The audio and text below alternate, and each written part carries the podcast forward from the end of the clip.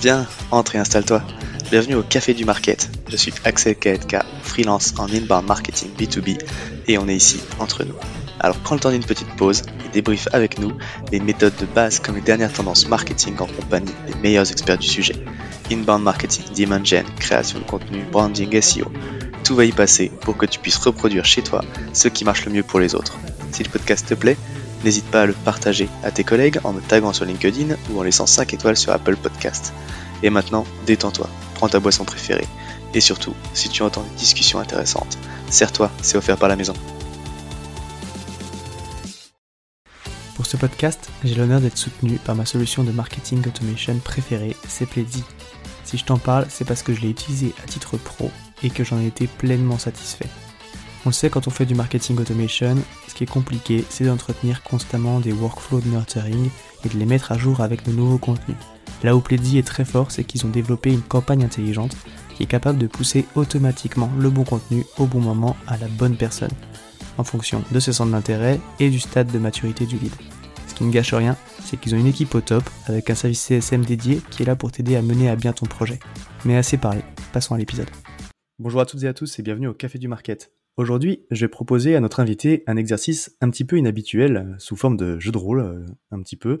L'idée, c'est de se projeter comme si on était le premier recrutement marketing d'une startup B2B. Et voir un petit peu quelles sont les premières actions qu'on pourrait lancer.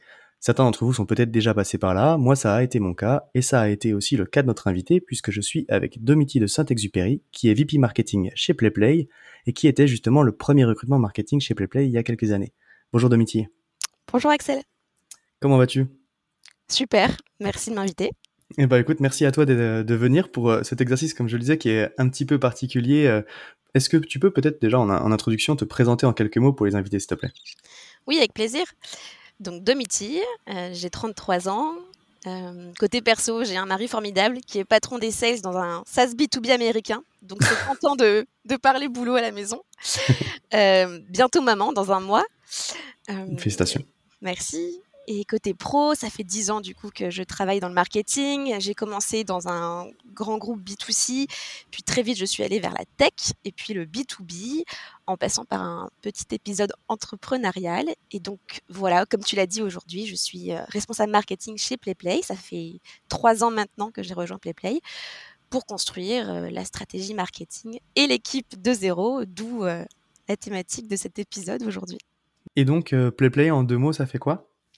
Donc PlayPlay, c'est une solution de création vidéo qui permet aux équipes marketing et communication de créer en toute autonomie leur contenu vidéo sans aucune compétence technique, que ce soit pour des besoins de communication interne, de communication euh, corporate euh, ou encore tout simplement pour partager du contenu euh, sur leurs réseaux sociaux par exemple.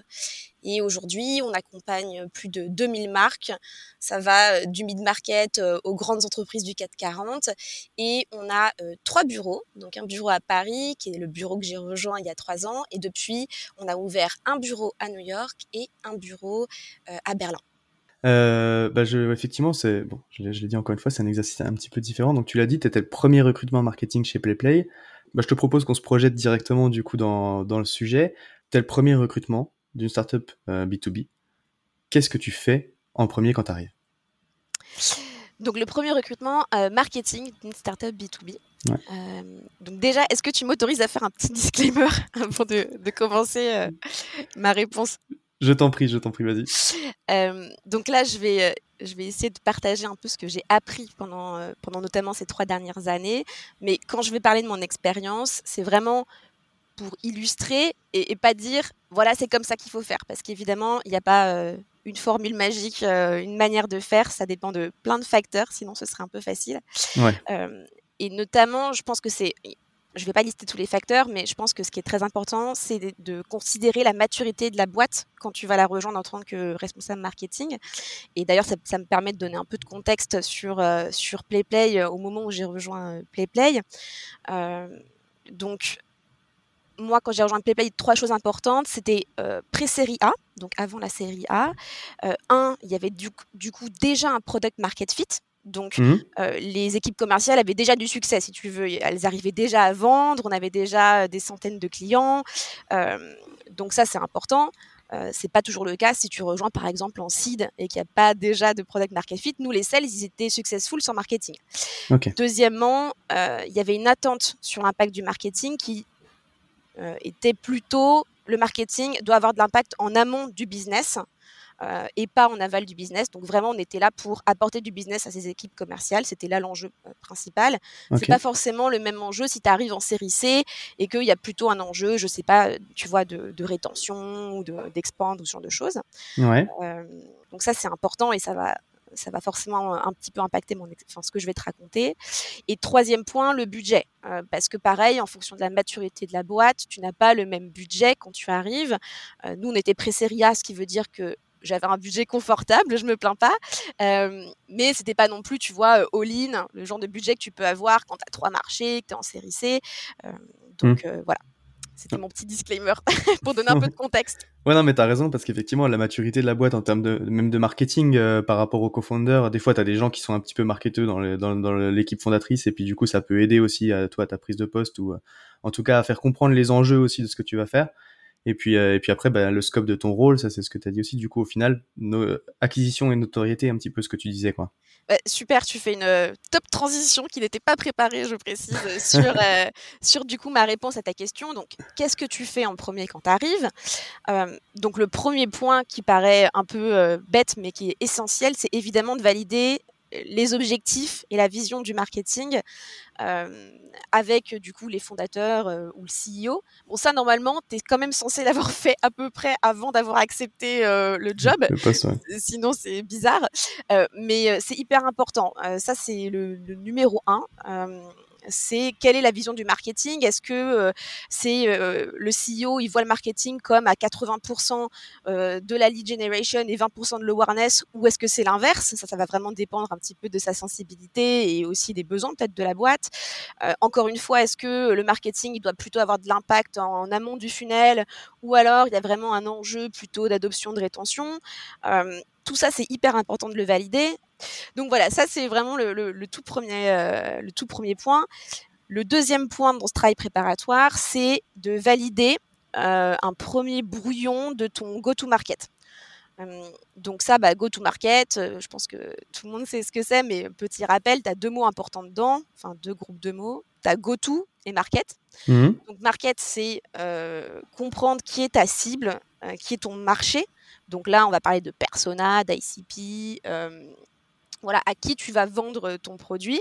c'est là aussi que tu vas regarder la concurrence, hein, la concurrence directe et indirecte. hyper important évidemment de faire ce travail de compréhension parce que c'est la base de tout.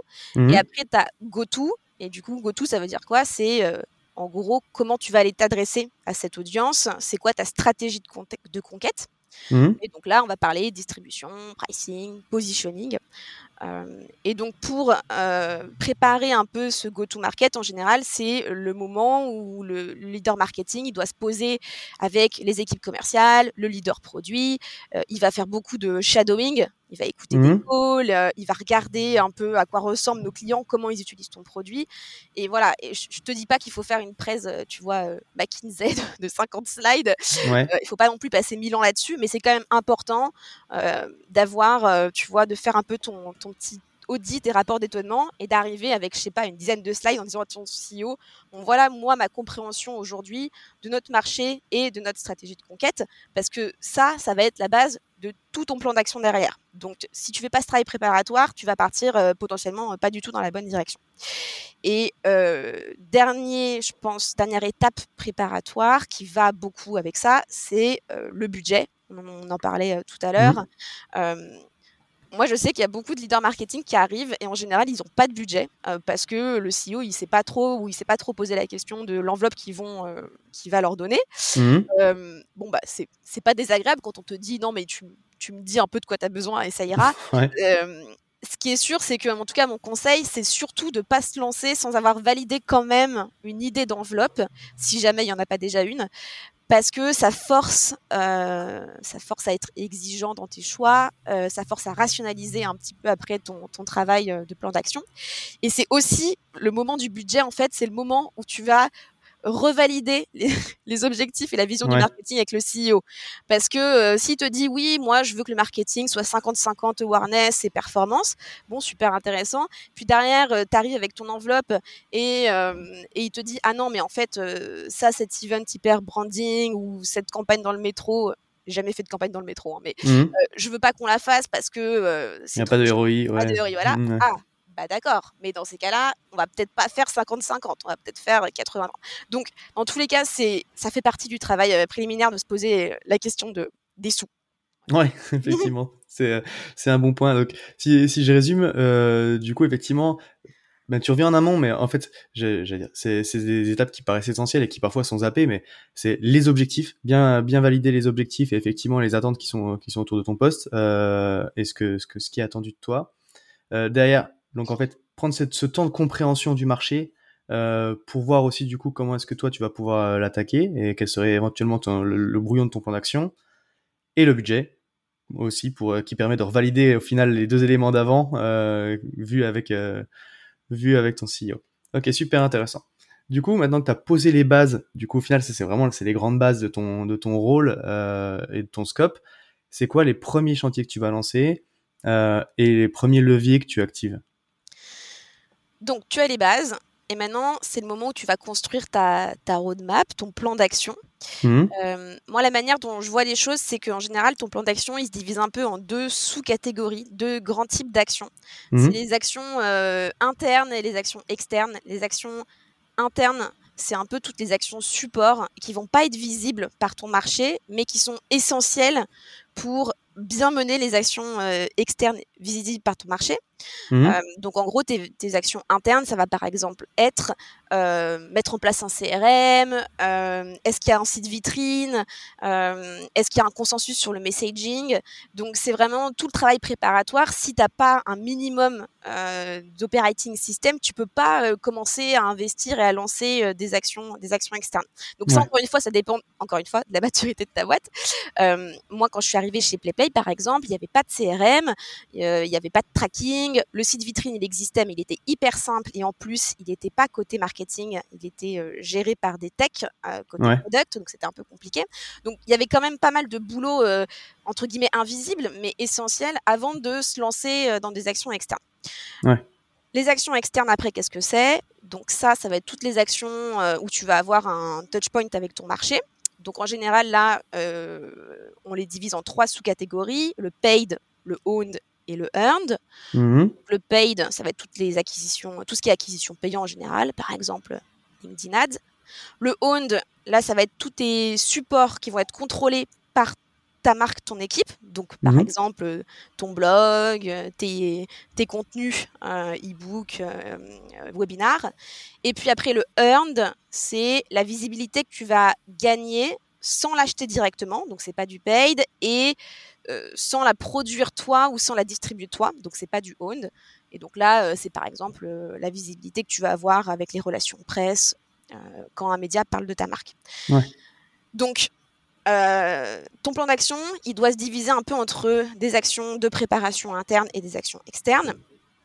je pense que ce qui est important, c'est de faire un peu des deux, parce que même si euh, tu arrives au début et qu'il n'y a pas trop de CRM, il n'y a pas trop de sites vitrines, etc., il faut pas non plus trop attendre pour lancer des, des essais, des choses, parce que mmh. c'est aussi en lançant de la pub, par exemple, que tu vas apprendre des choses. Par exemple, nous, euh, j'ai lancé en parallèle quand même des petites campagnes sur Google Ads et sur Facebook Ads pour voir un petit peu euh, les messaging, tu vois, qui prenaient plus, plus ou moins. Et ça permet quand même euh, de d'apprendre et de pas attendre quatre mois euh, d'avoir ton CRM, ton site, etc. pour euh, apprendre des choses par rapport à tes hypothèses de go-to-market.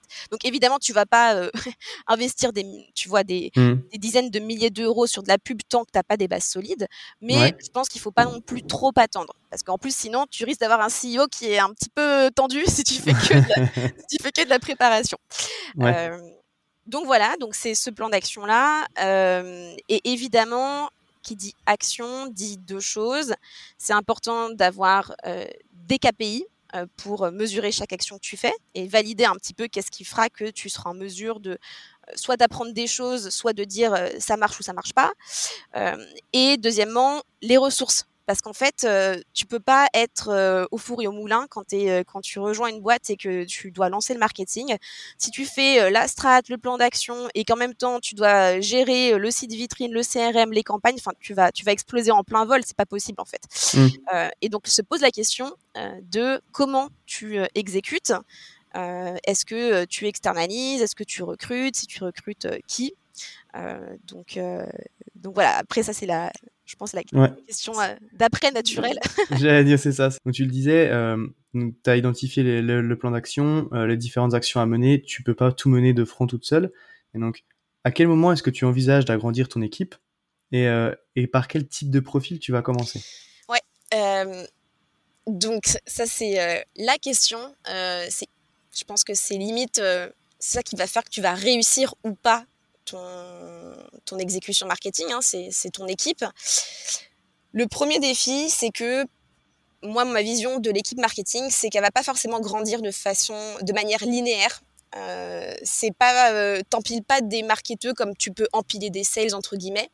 Euh, côté marketing, plutôt tu vas mmh passer des, des paliers en fait, et tu vas pas forcément chercher les mêmes profils et les mêmes compétences à, à différents moments de maturité. Donc au début, moi, quand j'ai mmh. commencé, euh, et c'est ce que j'avais déjà fait dans ma précédente expérience, j'ai cherché un profil bras droit, euh, généraliste marketeur, un profil, euh, tu sais, euh, on parle beaucoup des profils en forme de T, je sais pas si ça te parle, c'est des profils qui vont être très compétents mmh. sur beaucoup de beaucoup d'aspects du marketing, de, ton pay, de ton, ton contenu inbound, et qui vont avoir en général une vraie force, un pilier. alors moi j'ai eu beaucoup de chance, j'ai trouvé un profil avec deux piliers parce qu'elle était très forte. Euh, elle était très forte et en operating system et en, en inbound. Mais s'il faut choisir, je te dirais, prends un profil généraliste qui va t'aider vraiment à construire ton operating system, à mettre en place ton CRM, ton site, parce qu'en fait c'est quand même la base de tout et euh, c'est très chronophage de faire ça. Ouais. Euh, et euh, en plus de ce profil en, forme de T, en général, moi je trouve qu'en marketing B2B, tu as très vite besoin d'un profil pour faire du contenu. Euh, le marketing B2B, mmh. euh, ça peut pas euh, fonctionner sans contenu. Euh, évidemment, bah, chez PlayPlay, on est une solution de création de contenu, donc on y croit d'autant plus. mais voilà, le contenu, c'est hyper chronophage en fait. Et donc, tu peux pas automatiser ta production de contenu à 100% comme tu peux le faire pour des campagnes de pub par exemple. donc nous, on a recruté un junior qui était capable d'écrire des articles de blog, de faire des vidéos évidemment avec PlayPlay.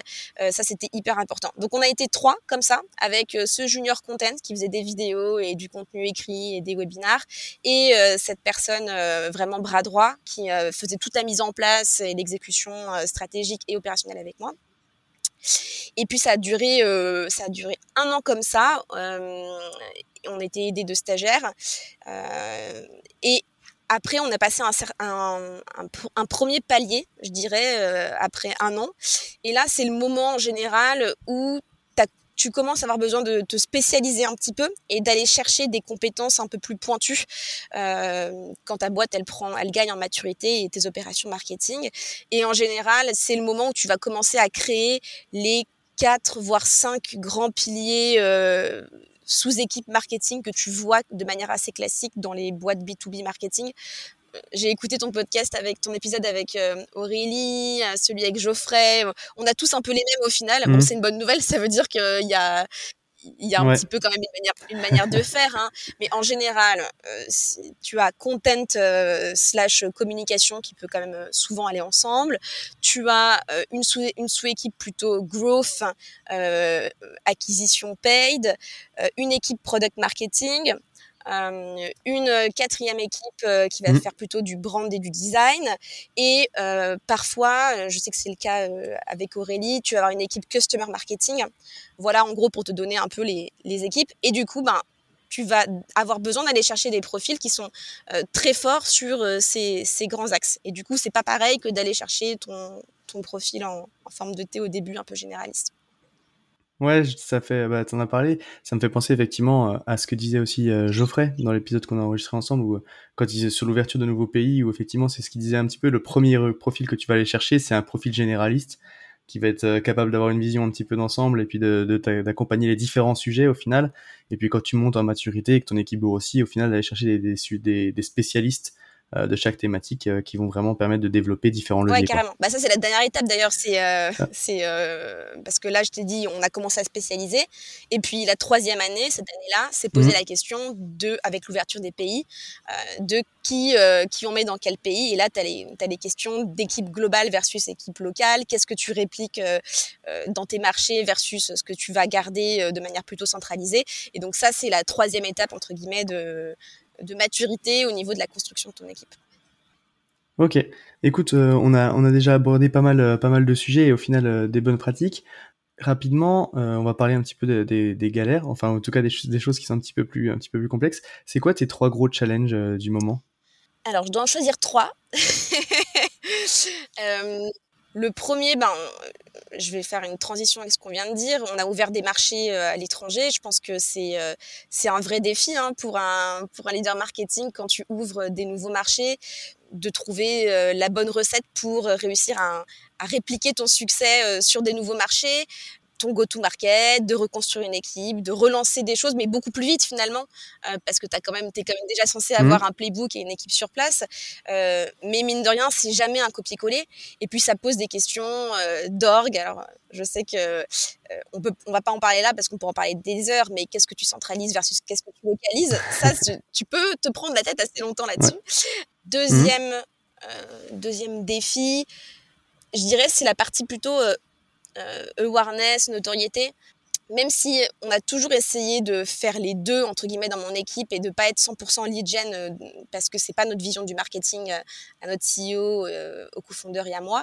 C'est vrai que on va pas se mentir que quand tu lances le marketing dans une boîte B2B, tu fais quand même beaucoup d'opérations business oriented des performances et quand tu gagnes en maturité, mmh. se pose la question de bon comment tu fais pour quand même drastiquement augmenter la notoriété de ta boîte et augmenter le trafic direct et, et ce genre de choses euh, et euh, que ce soit dans les nouveaux marchés où c'est hyper dur parce que personne ne te connaît, mais aussi dans ton propre marché, et euh, eh ben c'est un vrai défi parce que aujourd'hui le, le, le, milieu B2B il est quand même hyper saturé.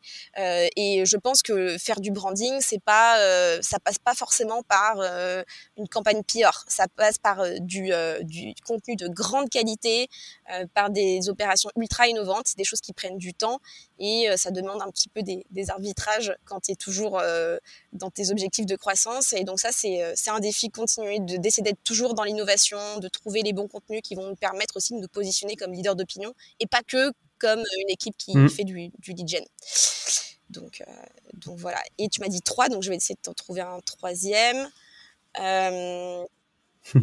Bah, le troisième, je pense, c'est au niveau de l'acquisition. parce que parce qu'en fait, les, coûts d'acquisition, euh, ils, vont plus, ils ont plutôt tendance à augmenter qu'à baisser. Euh, et euh, bon, nous, c'est spécial. On a ouvert aussi des nouveaux marchés. Quand tu ouvres un nouveau marché, tes coûts d'acquisition, en général, ils sont assez élevés parce que tu n'as pas de notoriété, euh, parce que euh, tu n'as pas forcément exactement le, bon messaging, etc.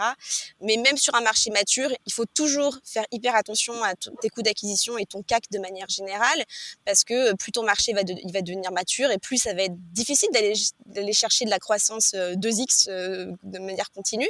Et il faut, il faut trouver un moyen d'avoir une acquisition qui soit basée sur un mix sain euh, et d'être de, moins en moins dépendant de ton paid. Euh, donc ça rejoint les objectifs un peu de notoriété. Euh, et, et, ça, c'est voilà, c'est un, un, défi de tous les jours. ça, ça, fait, ça fait du travail, mais c'est ce qui rend aussi, ce qui donne un petit peu de piment, on va dire, au, au quotidien. Si, si tu avais tout réglé, ce serait trop facile. Ok, bah écoute, c'est euh, merci beaucoup encore pour euh, pour tout euh, tout ce retour d'expérience au final et, tous ces conseils. Si on devait résumer notre échange et que tu devais retenir une chose pour un marketeur du coup qui va prendre son poste, ce serait quoi le conseil que tu donnerais? Bah du coup, bien valider les objectifs avec ton CEO et le leader sales, premièrement. Deuxièmement, euh, recruter euh, les bonnes personnes pour t'aider à exécuter et euh, ne pas spécialiser trop vite. Mmh. Et troisièmement, ne pas investir avant d'avoir des bases solides. donc ne pas commencer à lancer des actions ultra coûteuses avant d'avoir une bonne compréhension de ton product market fit, mais aussi d'avoir un bon operating system solide côté marketing pour pouvoir suivre l'impact de tes actions et tirer des enseignements. tu as dit effectivement les, gros budgets, les grosses campagnes, c'est pour amplifier, mais c'est pas pour tester quoi. Si t'as pas des bases solides, de toute façon, tu peux mettre beaucoup plus de budget. enfin, multiplier 1000 par 0, ça fera toujours zéro. Euh, ok, bah écoute, merci beaucoup euh, Domiti encore une fois pour euh, pour toute euh, toute cette science. si jamais il y a des petites questions pour toi, t'es dispo sur LinkedIn? Oui, oui, tout à fait, avec plaisir. On peut m'écrire sur LinkedIn. Je risque de ne pas être très très actif dans les dans les prochains mois, mais, mais... effectivement, tu vas tu vas découvrir un nouveau poste et de, de nouvelles missions. Exactement. Et bah écoute, encore une fois, merci merci beaucoup pour tout et donc je te dis à très vite. Merci à toi Axel. À tous ceux qui ont tenu jusqu'ici, déjà merci beaucoup, et j'imagine que le sujet vous a plu, donc n'hésitez pas à envoyer de bonnes ondes à notre invité. Pour ceux qui le souhaitent, le meilleur moyen de soutenir le podcast, ça reste d'en parler autour de vous et de laisser 5 étoiles sur votre plateforme d'écoute préférée. Je compte sur vous. Et dans tous les cas, je vous dis à bientôt pour un prochain rendez-vous au Café du Market.